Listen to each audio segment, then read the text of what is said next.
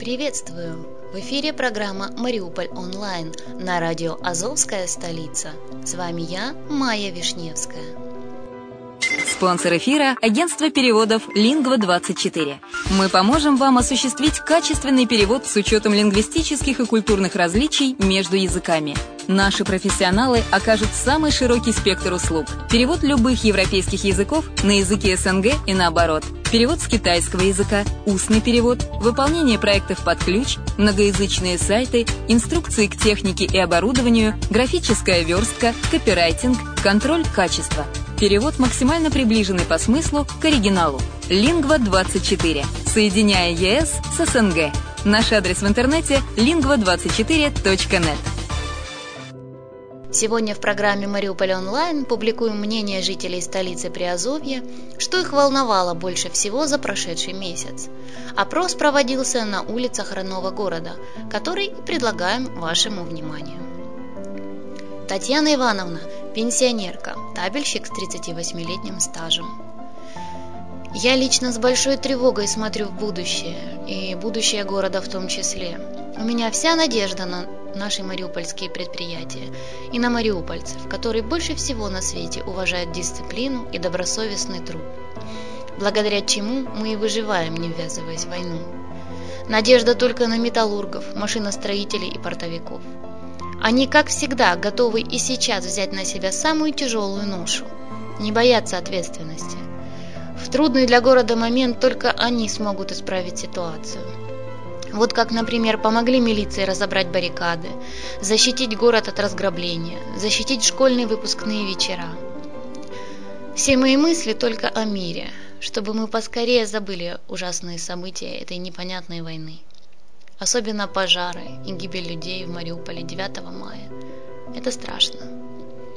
Разве думали мы, что такое в нашей стране возможно?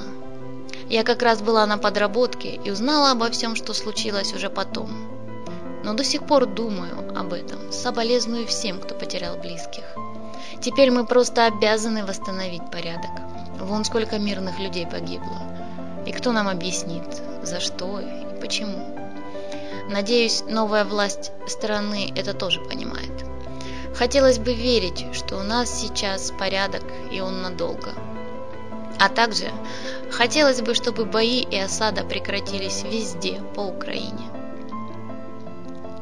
Полина Ивановна, работник торговли. Жить, как мы сейчас все живем, в постоянном стрессе, не пожелаешь и врагу. Напряженно, в ожидании неизвестности. Никуда спокойно не поедешь с детьми, даже на море. А если едешь за город, то через блокпосты, где люди с оружием наперевес и днем, и ночью. А на данный момент пока тревожно. Все время подумываем о том, чтобы уехать хотя бы временно. У меня двое детей, не хотелось бы рисковать ни капельки. Хотя, признаться, не хочется и ломать отлаженный быт, привычный уклад жизни детей. И город уже стал родным. Я, к слову, в Мариуполе, можно сказать, человек еще новый. Приехала сюда с мужем. Он получил работу здесь 7 лет назад. По профессии я медсестра, однако всю жизнь работаю в торговле. Город нравится, но теперь вот думаем, что делать. Просто напряженная ситуация и не знаешь, чего ожидать. Каждый день то боевая готовность номер один, то номер два. Если бы наладилась жизнь, как было бы спокойно. В Мариуполе, в городе с такой развитой инфраструктурой, вполне можно жить достойно.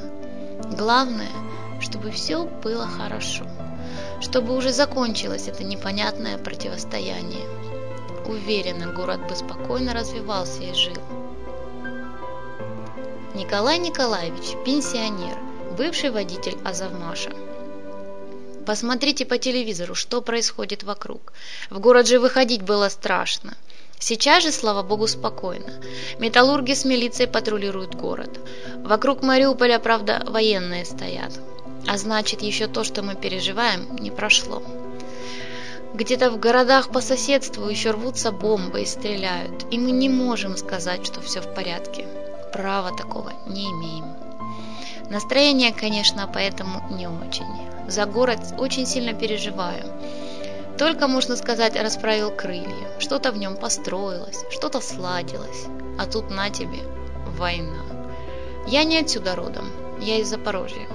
В Мариуполе живу уже 48 лет и уезжать отсюда не планировал. Здесь и море, и работа, да и нажито добро, которое можно детям передать. Этот город всегда был кормильцем, поэтому сразу после демобилизации приехал сюда работать на Азовмаш. И проработал 45 лет, теперь на пенсии. Сейчас наблюдаем за всем происходящим, можно сказать, со стороны.